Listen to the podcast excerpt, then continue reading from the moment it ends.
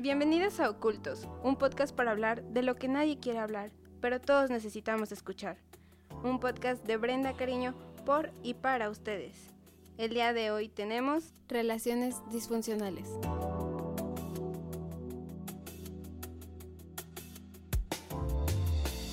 Muy buenos días, buenas tardes. En el momento en el que esté escuchando este podcast, espero se encuentren muy bien. El día de hoy tenemos eh, un tema bastante complicado para todos. Es algo que a mucha gente que conozco, de la que, pues sí, he tenido la mala oportunidad de que les, de que tengan una experiencia parecida a esta o que hayan tenido experiencias con este tema, las relaciones disfuncionales. Para hablar de este tema quise traer a alguien muy especial para mí, alguien que yo sé que que ha pasado por muchas cosas y que pues sabe de lo que habla. Aquí pues le vamos a dar la bienvenida a Carlita, Carlita Vázquez. ¿Cómo estás, Carlita? Hola Brenda, gracias por invitarme. Está divertido. Estamos divirtiendo mucho. bueno, pues primero gracias por invitarme. Yo creo que sí es necesario hablar de este tipo de temas. Es muy complicado para todos porque yo creo que a esta edad estamos muy vulnerables. Y no solo a esta edad, yo creo que todos estamos vulnerables a una relación así, ¿no? Pero pues obviamente mmm, cuando vamos creciendo, cuando llegamos a esa etapa adolescente, es más complicado pues discernir que sí puede funcionar para nosotros y que no.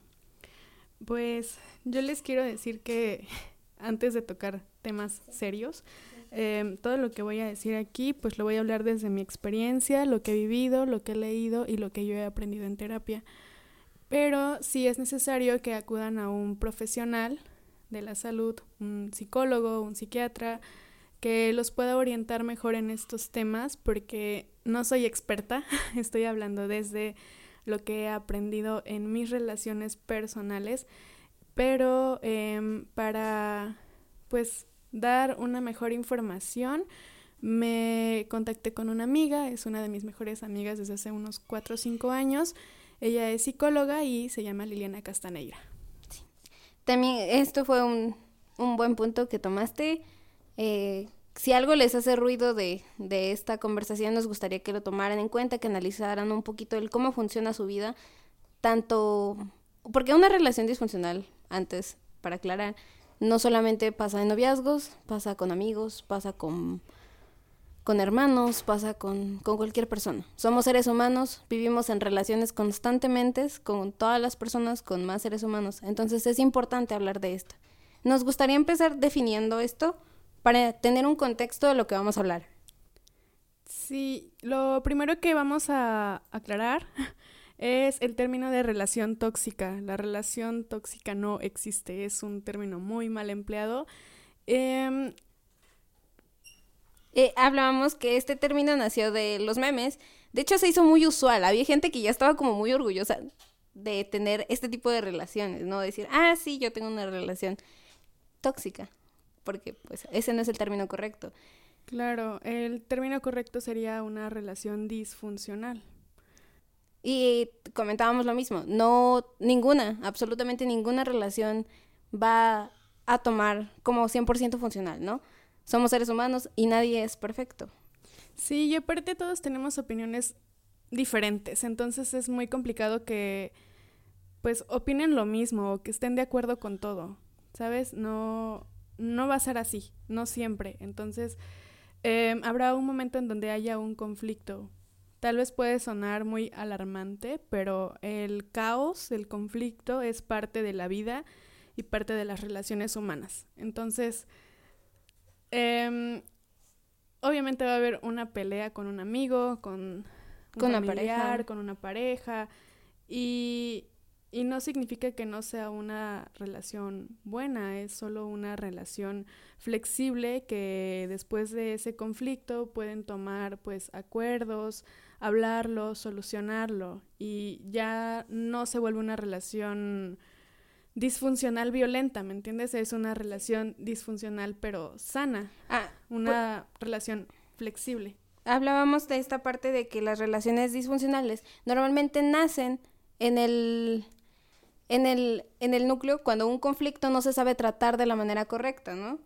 En, en, el que cuando, por ejemplo, pongamos el ejemplo más obvio, dos, dos personas, una pareja, eh, no saben cómo tratar un problema y empiezan a ocultarse las cosas, se empieza a perderse esta parte de la comunicación, se empiezan a mentir, empieza a haber una falta de respeto por parte de uno de los dos lados o incluso de ambos, ¿no? Sí.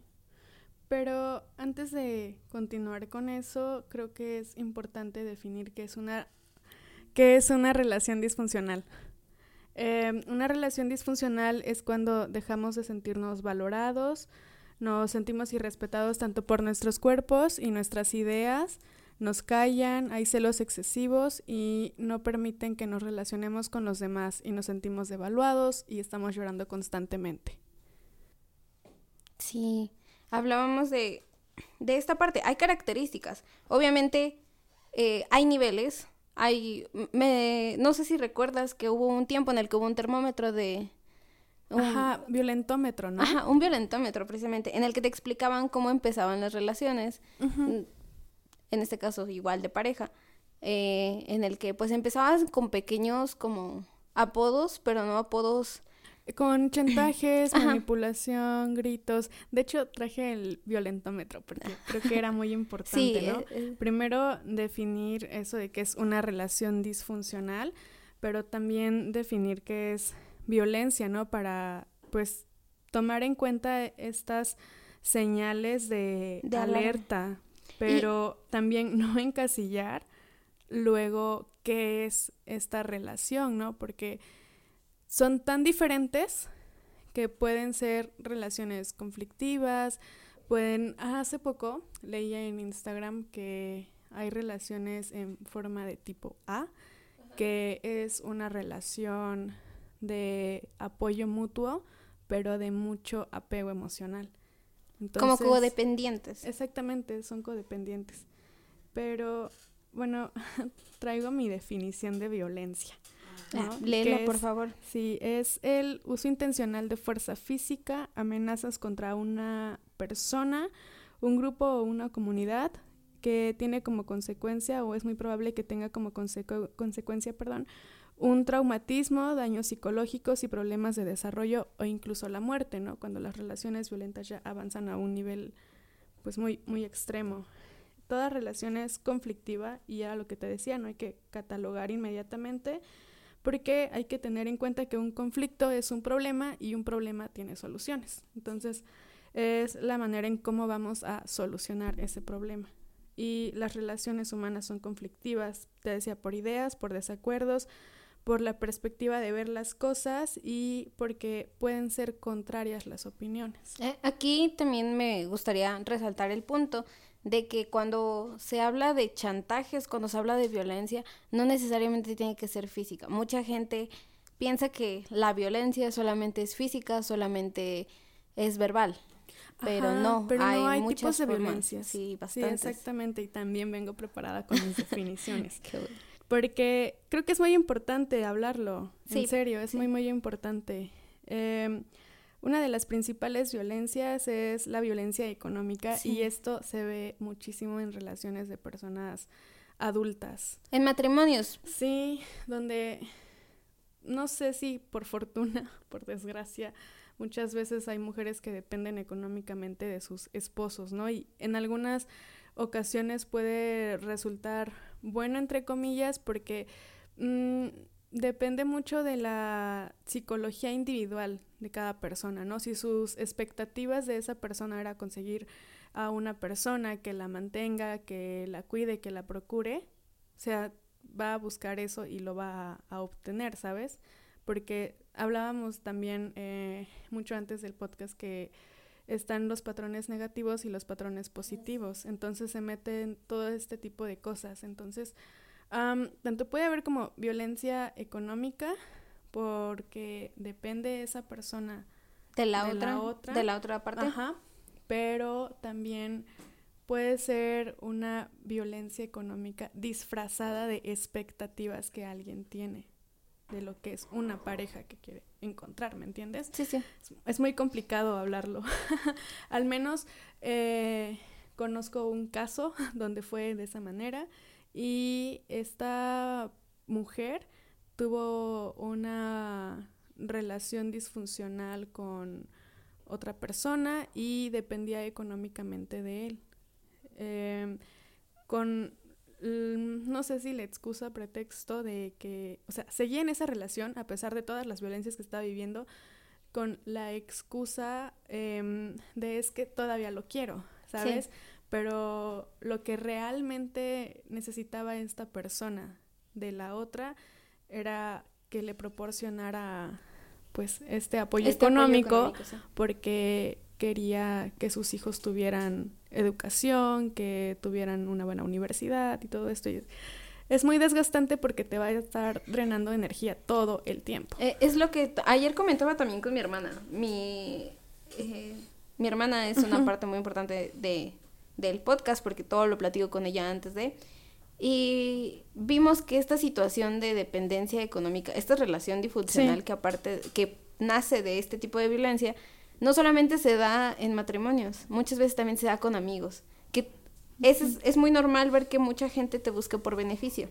Sí, qué feo. Y es muy triste ver que después de tanto tiempo o después de tu, tener relaciones muy largas con una persona y cuando a ti te empieza a ir bien, cuando a ti te empieza como que a pues sí, cuando empiezas a tener un, una solvencia económica mejor que la de tu compañero, esta persona se apega a ti, pero no por la parte de amistad, no como para aconsejarte o para beneficiarte. Sino por el beneficio que va a obtener de ti, ¿no? Así es. Sí, es muy feo porque si lo ponemos en una balanza, al menos en este ejemplo que te decía, esta persona, esta mujer, hacía un trabajo exageradísimo.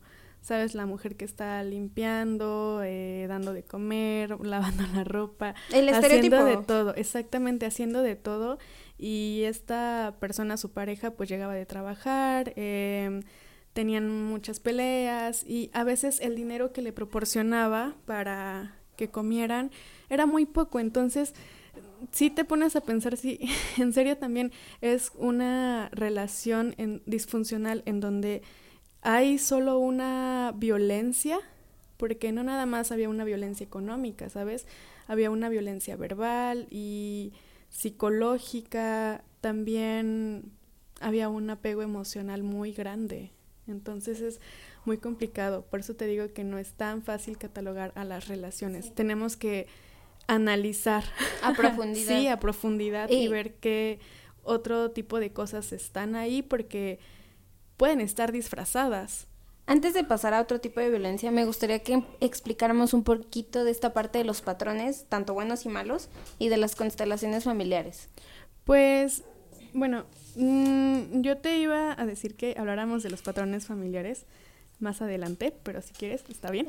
me gustaría empezar a, Bueno, pues hay, hay eh, patrones familiares buenos y malos porque no nada más em, influye tus propias expectativas, influye el lugar en donde estás, tu cultura, las costumbres que tienen, el, contexto, que te rodea. Entonces, por ejemplo, en un lugar donde se rigen por usos y costumbres, podemos decir que en una familia que vive bajo este contexto puede tener la idea de que si su hija se casa a los 12 años es normal, ¿sabes? Y mm, el tipo de pareja que le dicen que debe conseguir es una persona que la mantenga, que la cuide y que le dé protección. Que la solvente. Exactamente.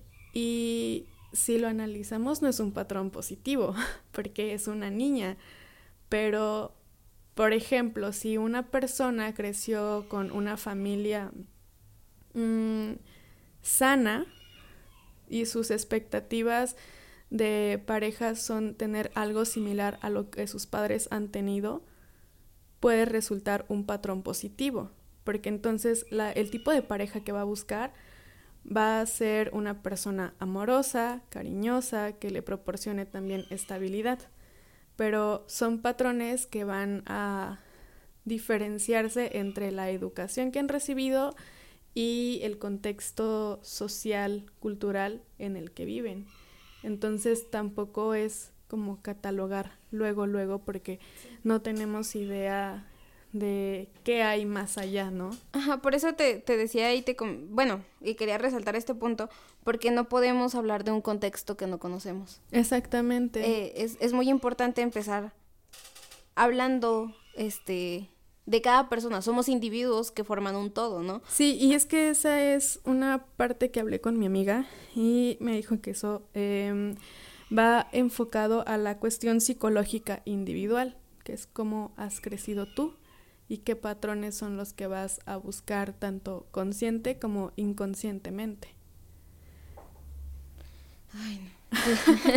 Eh, la definición de violencia económica te la voy a leer, a pesar de que ya hablamos de eso, regresando al... Em, la violencia económica es la pérdida de recursos económicos, patrimoniales, mediante la limitación de... Em, ay, perdón. mediante la limitación. Por ejemplo, mujeres que pueden tener propiedades o hacer uso de su dinero. ¿no? De ahí sigue otra violencia. De hecho, metiendo un poquito y para que relajar un poquito el tema, los sugar mommy, los sugar daddy, a pesar de que suene muy buena idea, es, muy mala idea. Es muy mala idea. He tenido la experiencia de conocer a chavitas que me dicen, no, es que me compra todo, me trae de aquí para allá, me mueve de aquí para allá. Pero suena divertida la experiencia, pero no lo es te das cuenta de todo el trasfondo, de todos los problemas que se tienen y que pues ha tenido tanto el, el señor o señora que se, se está involucrando con niños, que se está involucrando con alguien que no está, eh, pues sí, no está estable mentalmente tampoco. Pues es que volvemos a lo mismo, ¿sabes?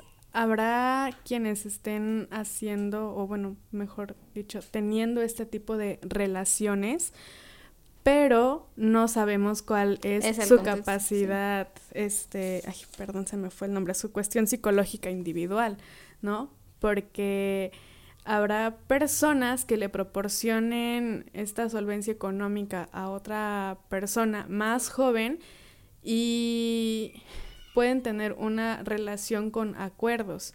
Pero si esta persona está casada, eh, sí ya está muy mal, no está respetando ni siquiera el acuerdo que tiene con su pareja y se está metiendo en otra relación.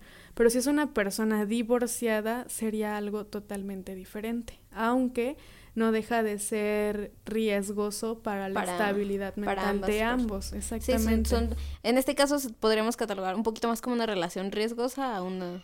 Ajá, pues sería una relación un tanto riesgosa, porque también esta persona que está buscando de una persona más más joven, obviamente, ¿no? Buscar su compañía y así, pero eso tampoco determina que por ser más joven no tenga la misma capacidad que él para entenderse, porque, bueno, ese es otro tema que acabamos de tocar.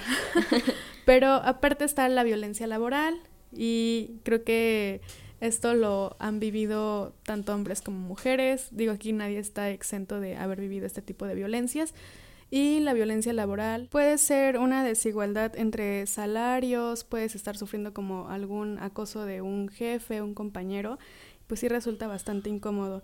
Y bueno, para no dar como tanta explicación de los tipos de violencias, vamos con las más importantes, que es la violencia psicológica, la violencia física y la violencia sexual. Tal vez no decir que son las, las más importantes, ¿no? Pero sí son las más comunes o las que más se pueden ver en, la mayoría de contextos, ¿no? Sí, exactamente, tienes razón. No son las más importantes, pero sí son las más comunes y las que podemos ver eh, día a día. O sea, en nosotros probablemente, eh, también en vecinos conocidos, ¿no? Y me llama mucho la atención hablar de la psicológica, porque no es muy interesante ver cómo de una manera muy sutil puedes manipular a alguien a mí sí me ha tocado ver muchas y diferentes formas de cómo, tanto con amigos como con parejas, eh, en relaciones entre maestros, alumnos, entre otras, se ha visto este tipo de manipulación, ¿no? En el que una vez leí una frase en el que decía que hay tanta gente que trata de, de ser el bueno de la película o de no ser el malo de la película que se vuelve muy buena víctima, en el que juegas este rol de que tú no haces nada y ese papel tampoco es bueno, porque empiezas tal vez no hacerte responsable de lo que te corresponde, empiezas a victimizarte por todo y eso también está mal, porque no solamente das una visión de que eres vulnerable, también empiezas a manipular de otras formas. Sí, es que hay diferentes tipos, perdón, diferentes tipos de manipulación. Y dentro de la violencia psicológica podemos ver la humillación, la manipulación, que es la más evidente, y también como este juego de, de roles, ¿no? Muy extraños en donde de repente dejas de estar con una pareja y ya estás viviendo, o sea, vives con esta misma persona, o bueno, no vivir de ya que están juntos en una casa, sino eh, compartes tu tiempo con esa persona, pero ya deja de ser tu novio, tu pareja, porque se disfraza de una figura autoritaria, ¿me entiendes? Entonces ahí es en donde entra esto de la manipulación que tú hablas y son señales de alerta muy importantes, pues para salir de ahí, ¿sabes? O se puede hablar, pero yo creo que una vez que ya hay un tipo de violencia, ya es mucho mejor buscar ayuda profesional y salir de esa relación por ti, ya no por la otra persona. Sí, y es que se, se ve mucho, ¿no? Esto del juego de papeles. En el es no es bueno y se ha visto mucho en el que las parejas buscan ver quién lleva el control. Exactamente. Eh, este, este, esta parte tampoco es muy saludable, no es saludable. No, no es, no, es muy ni tampoco no, es. No, lo es. En efecto, no lo es. No es bueno buscar el poder en una relación porque se supone que eh, hay dos cosas. Hay dos personas involucradas y ninguna es más importante o ninguna lleva la batuta más que el otro. Exactamente, es una relación mutua. Bueno, una relación siempre debe ser mutua, recíproca, ¿no? Y de equilibrio. Exactamente. Y pues lo que hablábamos desde el principio, inevitablemente mmm, habrá conflicto. Sí. Pero aquí la forma de hacer las cosas es cómo lo, lo manejamos. Y pueden ser relaciones disfuncionales sin ser violentas, como la comunicación o falta de acuerdo o las características personales de cada uno, ¿sabes? O sea, esas cosas pueden influir para una pelea, ¿no? Y, eh, por ejemplo, yo contigo puedo pelear porque me dejaste en visto, ¿no? Un pero, ajá, pero tal vez tú estabas ocupada porque estabas, no sé, haciendo tu, tu tarea, perdón, haciendo otras cosas y y yo lo puedo interpretar como, ah, es que no le importo, seguramente me está ignorando. Y esos son errores de interpretación. Entonces, no hay una comunicación en ese momento. Tú ya automáticamente te enojas porque sientes que no le importas a esa persona. Pero antes de llegar a ese enojo es preguntarte por qué estoy sintiendo esto, cuestionarte de dónde viene esta emoción y hablarlo, ¿sabes? Y eso es importante para llegar a acuerdos. Entonces es una relación disfuncional sin ser violenta que se convierte en una relación flexible para hacer una relación sana y funcional. Y, y qué bueno que es esto porque muchas veces, a mí, no sé, a mí sí me ha pasado mucho en el que tiendo hacer prejuicios de lo que está pasando, cuando realmente las cosas no están mal, cuando las cosas realmente no van mal. Y es importante comunicar lo que a todos nos molesta, comunicar qué es lo que no te gusta que la otra persona o qué es lo que sientes con tu pareja, con tus padres, con tus amigos, con quien sea, porque efectivamente solo con la comunicación puedes lograr tener o establecer relaciones sólidas y saludables. Sí, y, y, no nada más es la comunicación, ¿sabes? Es la confianza que hay para comunicar lo que quieres decir y que haya comprensión de ambas partes, porque yo te puedo escuchar, pero puedo estar pensando en no sé, por qué en, eh, en la luna encontraron agua, ¿no? Y tú estás hablando y, y, no estoy escuchándote. Entonces es importante también sentirnos escuchados por la otra persona, sentir que sí estamos teniendo como este lugar dentro de la vida de la otra persona. Y pues eso lleva a una resolución sana, sin violencia. Y las relaciones que ya son disfuncionales, pero tienden a ser violentas es cuando hay superioridad, humillaciones. Y te decía, permitir ese tipo de violencias después van a generar pues riesgos muy grandes para la integridad de cada persona. Eh, ah, algo que también me gustaría comentar de esta parte es que si haces esto, lo comunicas, pero no te sientes escuchado o te dicen, sí, lo voy a dejar de hacer, sí, ya no voy a hacer así, y se vuelve a repetir, es importante que se tengan en cuenta estas, estos pequeños factores, porque dice, hay gente que dice, son errores minúsculos, son cosas que la persona sí puede cambiar, pero la persona no va a cambiar cuando tú lo necesites, sino cuando ella lo quiera hacer, y si no lo quiere hacer, no lo va a hacer. Y es mejor que como persona racional que somos, personas racionales que somos, salir del lugar donde no te están dando la estabilidad que buscas. Sí, porque son las expectativas que estás buscando de la otra persona, ¿no? Entonces, si tú no te sientes bien con una persona que eh, es así, pues ¿para qué estás ahí? no, o sea, que es difícil desprenderse de, de eso, porque a veces se genera ya un cariño, pero es mucho mejor alejarse. Y te decía ya, por ti, no por el otro, porque ya tu estabilidad está en juego. Muchas veces podemos ser las personas más equilibradas del mundo y tener los 20.000 chakras alineados, Ajá, y los planetas pueden estar perfectamente a favor con el universo y todo. Pero si la otra persona viene disfuncional por su misma situación psicológica, tú no vas a hacer nada para que esa persona pueda cambiar. Esa persona va a cambiar porque quiere y lo va a hacer en el momento que se dé cuenta que ya es necesario, ¿sabes? O creo que ya lo habíamos hablado y influye eh, su contexto, sus costumbres, la forma en cómo lo educaron, qué es lo que aprendió desde su casa, porque es nuestro primer referente para una relación nuestra familia. Y algo, hablando de lo psicológico, es importante, antes de establecer una relación, antes de involucrarte sentimentalmente con alguien, porque mucha gente dice, lo sentimental no tiene nada que ver con todo lo demás en tu vida. Claro que sí, es de donde parte todo. Es importante que conozcas a la persona con la que vas a establecer una relación.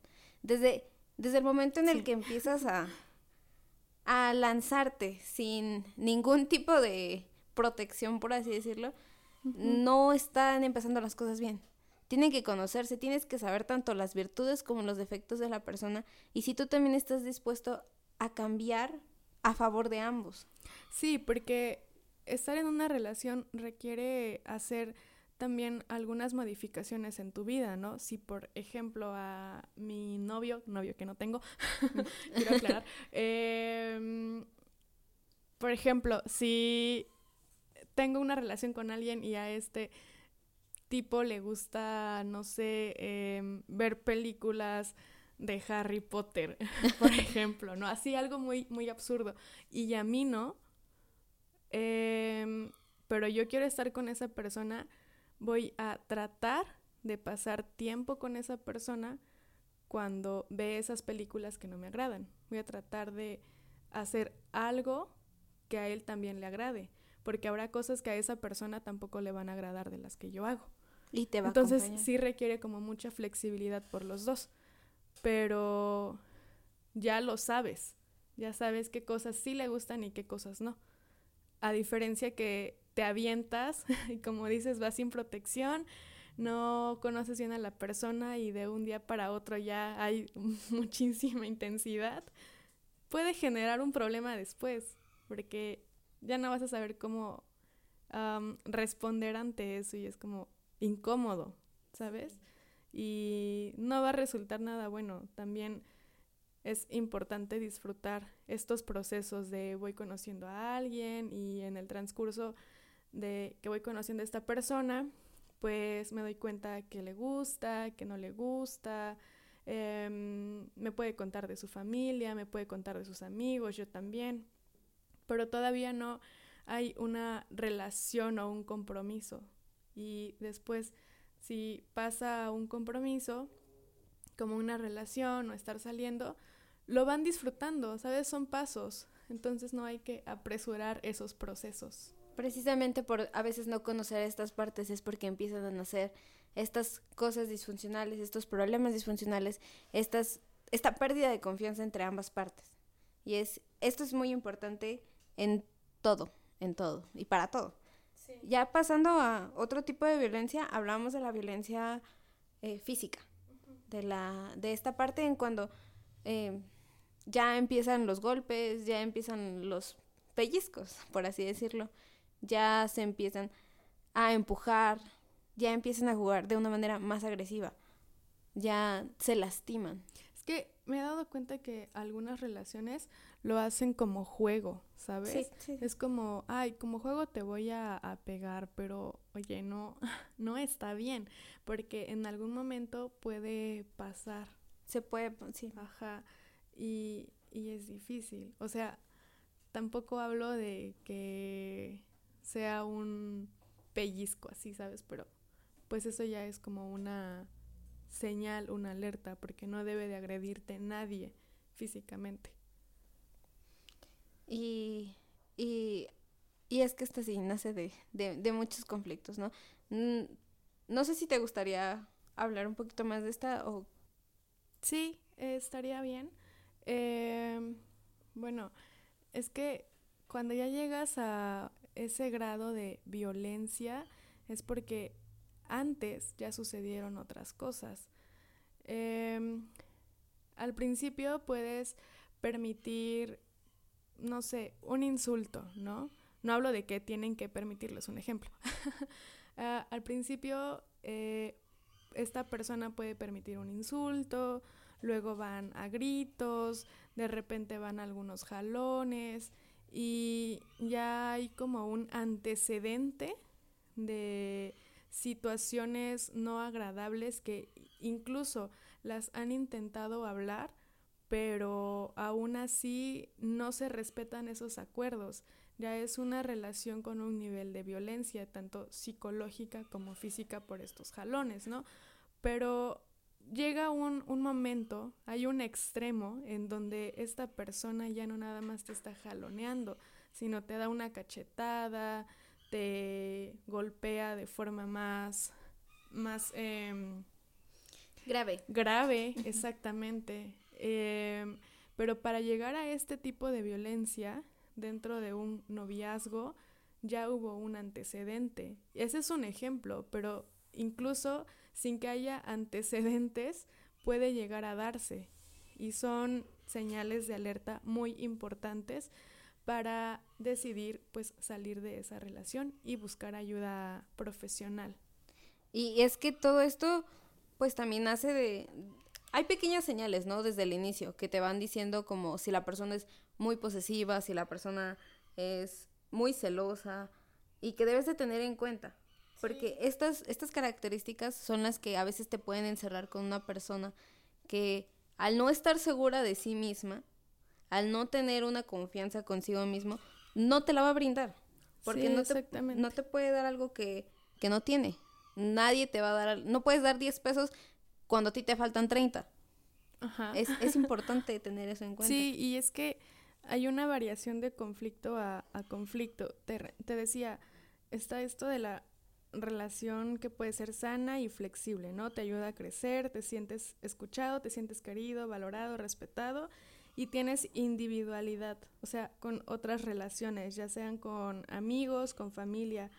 Conoces también más a la persona, sus gustos, sabes que sí le agrada y qué eh, defectos tiene, también como en qué situaciones puede llegar a ser una persona vulnerable y la actitud que puede tener para enfrentar situaciones. Y, pueden establecer límites, pero por otro lado está el tener una relación ya disfuncional y con algunos tintes de violencia donde te prohíben salir con tus amigos, te prohíben hablarle a ciertas personas y hay problemas de celos, ¿no? Y esas son las alarmas, las señales que, que se pueden dar para luego llegar a este siguiente nivel. Incluso hablábamos del violentómetro. Sí, de hecho, es importante tenerlo en cuenta, no solamente con mujeres, ¿no? Con hombres, con... Y en todas las relaciones, porque también en amigos se da... He visto mucho, tal vez entre hombres como que no se, no se tome tanto en cuenta esto, pero porque sabemos que hay hombres que así se llevan. Y no, hasta cierto punto tienen un, un nivel de fuerza parecido y similar. Pero, por ejemplo, también hay mujeres que les pegan a los hombres y estas no dejan que les peguen.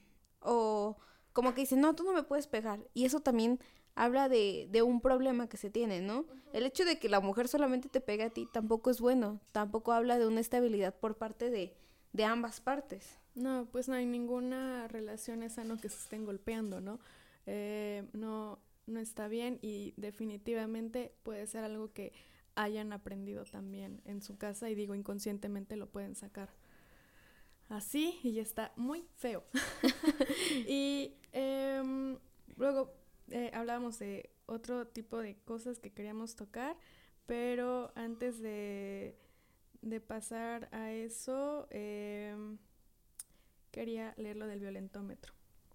¿Sí? Este, sí, rapidito, rapidito. Sí. sí.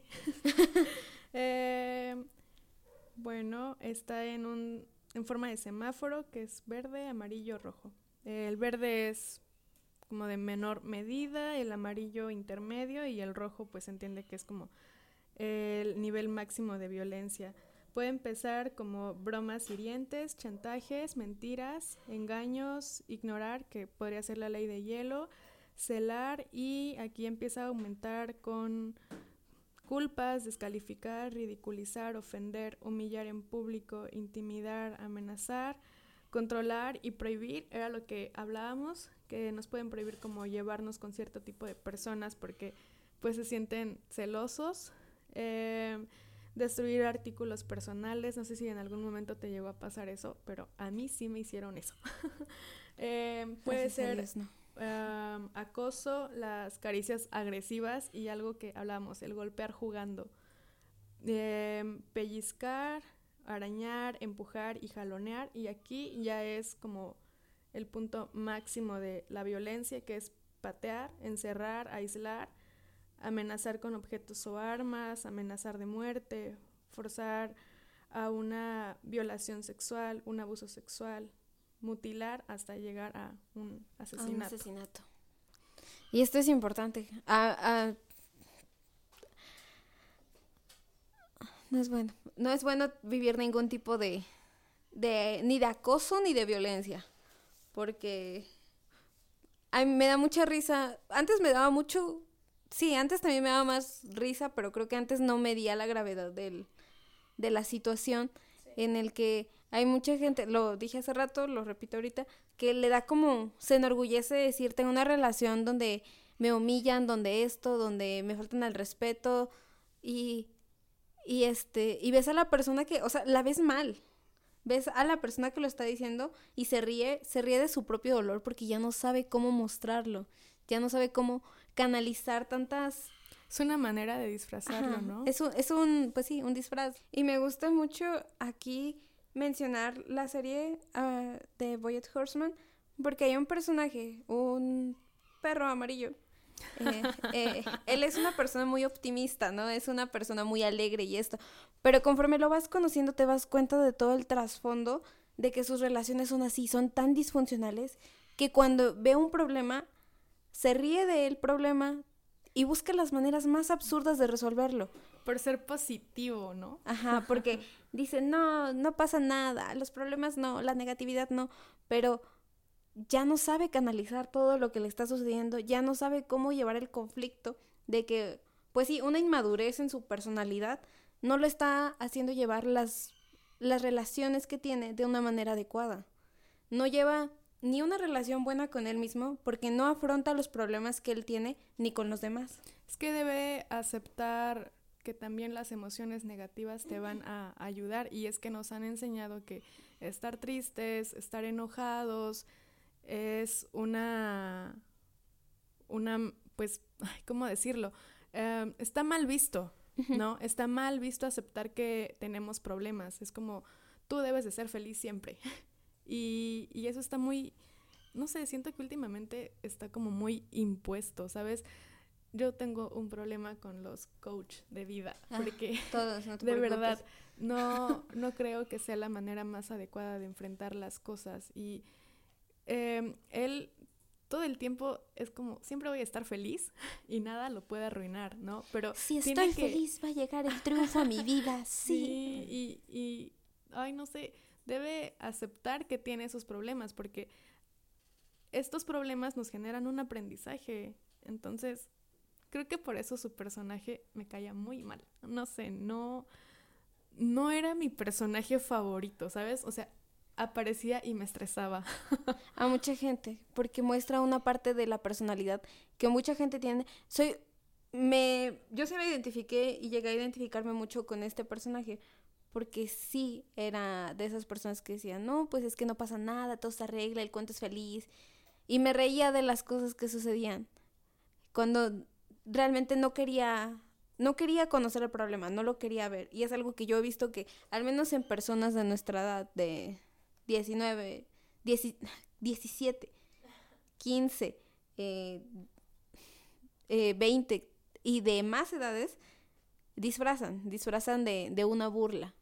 Cuando pues dentro, dentro de ellos pues es, es un dolor. La comedia y el humor negro es eso, ¿no? Al final es reírte de las cosas tristes o de las cosas malas que pasan en la vida, pero no es del todo saludable, ¿no? Claro. Y no hablo desde una generación o desde un punto, entre comillas, cristal. No, lo digo porque es para tu estabilidad, no es bueno. Sí, exactamente. No está padre a veces reírse del dolor de otros. Porque... Ni el propio. Sí, ni del propio.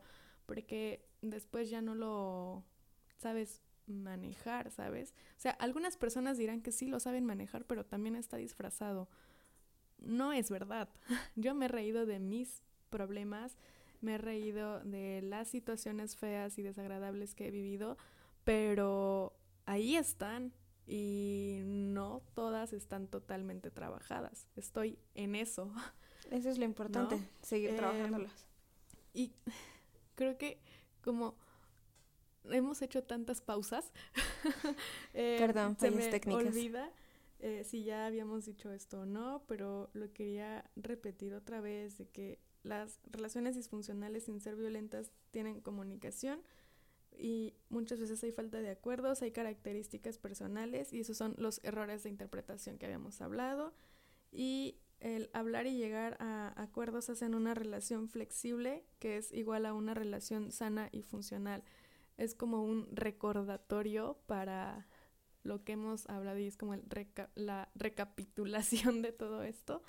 Y pues yo siento que en Bojack la verdad hay muchas relaciones medias raras, como la de em, Princesa Caroline Sí, con una gatita rosa. una gata, ajá, una gatita rosa. Em, cuando tiene este noviazgo con el niño, el niño hombre, no me acuerdo de su nombre. Vincent. Ajá, Vincent. Y también siento que está raro, ¿sabes? Cómo no se puede dar cuenta de que es un niño. Y, y es que es muy interesante esta. Lo, lo estamos. Toda este, esta serie está en Netflix. No es promoción ni nada. Mucho. Hay mucho Quisiera- spoiler. Hay mucho spoiler dentro de esta pequeña reseña que vamos a hacer. Pero son puntos importantes que nos gustaría tomar. Voy a dejar el link de la de la serie en, en la página y en este de Instagram y de Facebook porque es una serie que toma mucho en cuenta este tipo de relaciones y si los estamos tomando es como para darles un ejemplo de Ajá, como una referencia. Ajá, una referencia de todo esto, de todo lo que estamos hablando y de los puntos que nos que nos interesa sobre, sobrellevar. sobre- Sí. Ajá. ¿Sabes yo cómo vi esa relación? Que es como cuando am, sales con una persona de tu misma edad, no importa la edad que tenga, pero eh, en realidad tiene actitudes de un niño, que tiene actitudes infantiles, que no ha tenido un proceso de madurez emocional. Yo así lo vi, ¿sabes? Porque no le puede ofrecer lo que una persona ya que ha trabajado su estabilidad emocional te va a ofrecer. Le está ofreciendo cosas diferentes. Te das cuenta que todo el tiempo era como no saber cómo convivir con los amigos de Princesa Caroline porque no entendía ciertas cosas. Y luego hablaba de que estaba en negocios y, o sea, cosas muy... Superficiales. Superficiales, muy ensoñadas. Y algo que hablaría un niño, ¿sabes? Hablar como de, ay, sí, yo voy a hacer esto y quiero, em, no sé, meterme en, no sé, la NASA, ¿sabes? Como cosas de ese tipo. Y, y son actitudes que tiene ese personaje. También el ratón. El ratón. Eh, el Princesa Caroline, para ponerlos un poquito en contexto, Princesa Caroline tiene como unos 40, 45, 45 años. El, la primera pareja era con, efectivamente, un niño disfrazado de hombre. Y esta segunda pareja ya es una pareja entre dos personas de, de la misma edad, de 40 a 40. Pero es un ratón y ella es una gata. Entonces, em, siento que eso a nivel emocional sí los pone en mucha mm, diferencia y también por sus características físicas, ¿sabes? Porque su familia de este ratón lo juzga por llevar a una gata a su casa. Y él es como más em, neutral en sus decisiones y sin embargo Princesa Caroline es como más impulsiva con algunas cosas. Y siento que esto era como muy de a veces aunque quieras forzar algo, no va no se va a dar. Y es importante también tener en cuenta esto que no todas las relaciones que terminan terminan porque fueron disfuncionales, porque no se supieron llevar. Hay muchas ocasiones en que las relaciones terminan porque las circunstancias no se prestaron para que la relación, fuera. Es, es importante también tener esto en cuenta. Y bueno, ya como último tema, nos gustaría volver a resaltar un poquito lo de los, ¿cómo se llama? Los patrones, los patrones familiares. Cierto, tenemos que hablar de los patrones. Y queríamos resaltar esto porque ya terminando y finalizando, son, es importante conocerte y saber cómo funcionas tanto tú como tu contexto. Y así aprender a sobrellevar las cosas y las situaciones. Cuando tú te empiezas a conocer a ti mismo, empiezas a ver qué cosas estás repitiendo que también hizo tu mamá, que también hizo tu abuelita, que también hizo tu papá, que también hizo tu abuelito, y que te pueden salvar de volver a caer o de tener problemas o conflictos tan graves como es tener una relación problemática, una relación disfuncional. Sí, exactamente. Hablábamos que hay dos tipos de patrones, los patrones positivos y los patrones negativos. Antes de empezar con, el tema, quiero igual aclarar que no necesariamente estamos, es que creo que una vez tú y yo lo hablamos de Freud, que decía que las personas a veces buscan a su mamá o a su papá en una relación y quiero decir que eso no es cierto, no siempre es de esa manera, porque em, también buscamos los patrones que hemos vivido con nuestra familia, ya sean positivos o negativos. Y esos no necesariamente incluyen el buscar a un padre ausente, porque todos, absolutamente todos, tenemos expectativas de la persona con la que queremos estar. Entonces, em, si una persona busca a una persona un poco más grande, no es porque busque a su papá, sino busca una estabilidad, tanto económica como protección o seguridad. Y es lo mismo que una persona de la misma edad puede estar buscando en otra de su misma edad. Entonces era como un paréntesis entre eso y que em, también depende mucho de la cuestión psicológica individual. Ya lo habíamos hablado muchísimo de las expectativas el contexto, la época, la cultura y el ambiente y se desarrolla desde la interacción familiar, que es el núcleo. Vaya, que sí.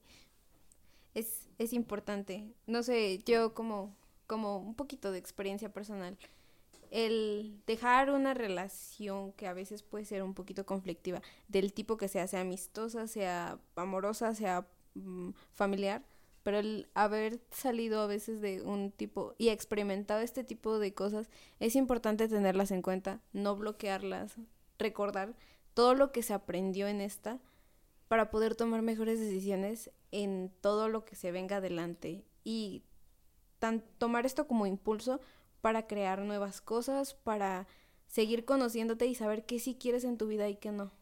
Sí, a mí me pasó algo y es que yo tuve una relación cuando tenía 15 años con una persona que tenía 20 años, me llevaba 5 años y eh, influían muchas cosas en mi entorno, o sea, familiares, personales y también con amigos, ¿no? Era como algo raro y que esta persona apareciera en ese momento tan vulnerable, para mí fue como una salvación entre comillas, más que salvación fue una salida, ¿sabes? Hacia todo eso y em, más que tener ahí como amor, comprensión y un montón de cosas buenas, solo quería a una persona que me acompañara en ese momento y me di cuenta que estaba repitiendo algo muy eh, marcado en mi familia. Entonces dije, a ver, ¿qué está pasando?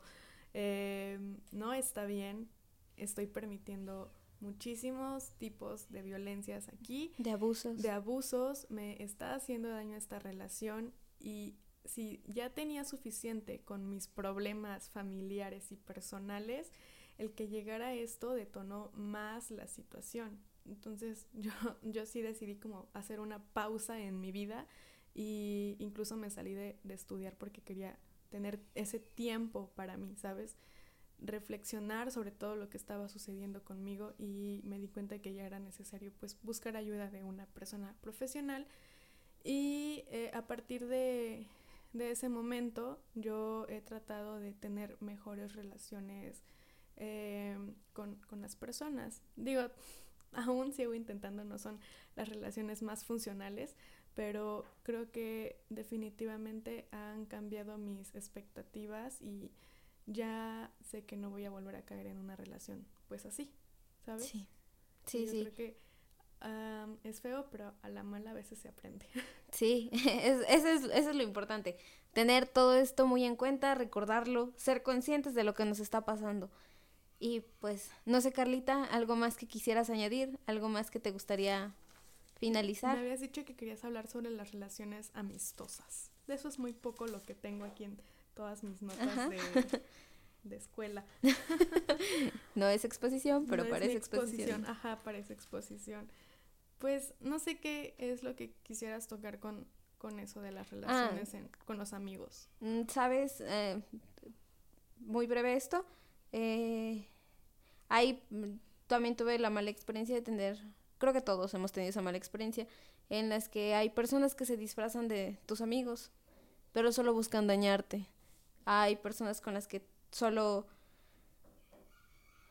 no sé. Buscan un beneficio de ti, ¿no? Ajá, y no, no necesariamente monetario como lo habíamos planteado, sino a veces solamente el, el buscar eh, sacar su dolor a través de eh, provocarlo en alguien más y eso tampoco no es muy bueno. No es, es importante saber diferenciar en qué amistad te conviene y te está guiando por algo que te puede beneficiar a ti y a tus metas y no volver a, no dejar que, que te manipulen lo suficiente como para hacerte sentir o humillarte y que ellos desprendan todo el dolor que tienen de casa, todo el dolor que tienen con ellos mismos, lo desprendan con, pues con uno, ¿no?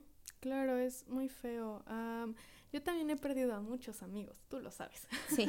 Em, pero me he dado cuenta y, y he aprendido que cuando pierdes a este tipo de amigos es porque pues no compartían las mismas características, ¿sabes? Digo, a veces no tienen que compartir exactamente lo mismo al pie de la letra, pero no eran capaces de resolver el conflicto. Y yo también tenía un problema para defenderme porque sentía que mi voz no iba a ser escuchada. Entonces, si yo quería defenderme, era como, ay, no, se van a enojar más.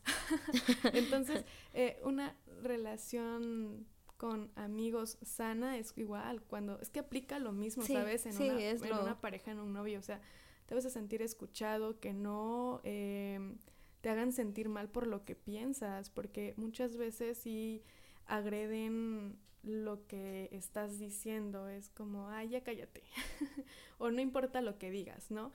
Em, y esa ya no es una amistad buena, o sea, hacen sentir que tu opinión es menos válida que la de los demás. Entonces, em, a veces son proyecciones propias, ¿sabes?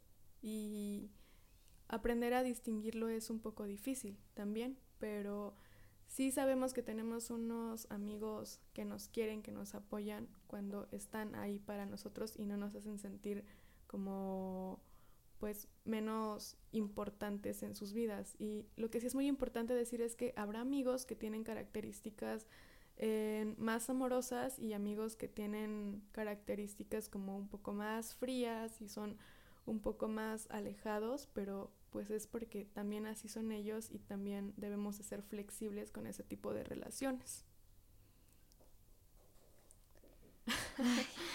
una disculpa. Este, y bueno, de verdad esperamos que todo lo que comentamos aquí, tanto de la definición y el que se deje de hablar o tomar como, como relación tóxica, no es el nombre correcto, que se le empiece a llamar por lo que es. Una relación disfuncional. y todos estos tipos de violencia que abarcamos, todos estos tipos de abusos, se tengan en cuenta y les hagan pensar, analizar un poquito en todo lo que está pasando en sus vidas y tomen mejores decisiones para saber con quién sí compartir su tiempo y con quién no. Una vez también leí que lo más valioso que tenemos no es el dinero, es el tiempo. Qué bonito. es el tiempo, un día se nos va a acabar y ese tiempo solo lo gastamos en experiencias y es mejor tener una buena experiencia y llevar las cosas bien con la gente, con las personas, con todo nuestro contexto y vivir lo mejor posible. Eh, les doy las gracias a Carlita por el haber estado aquí. Nos llevamos un buen rato, tuvimos muchos problemas técnicos, pero ya se finalizó.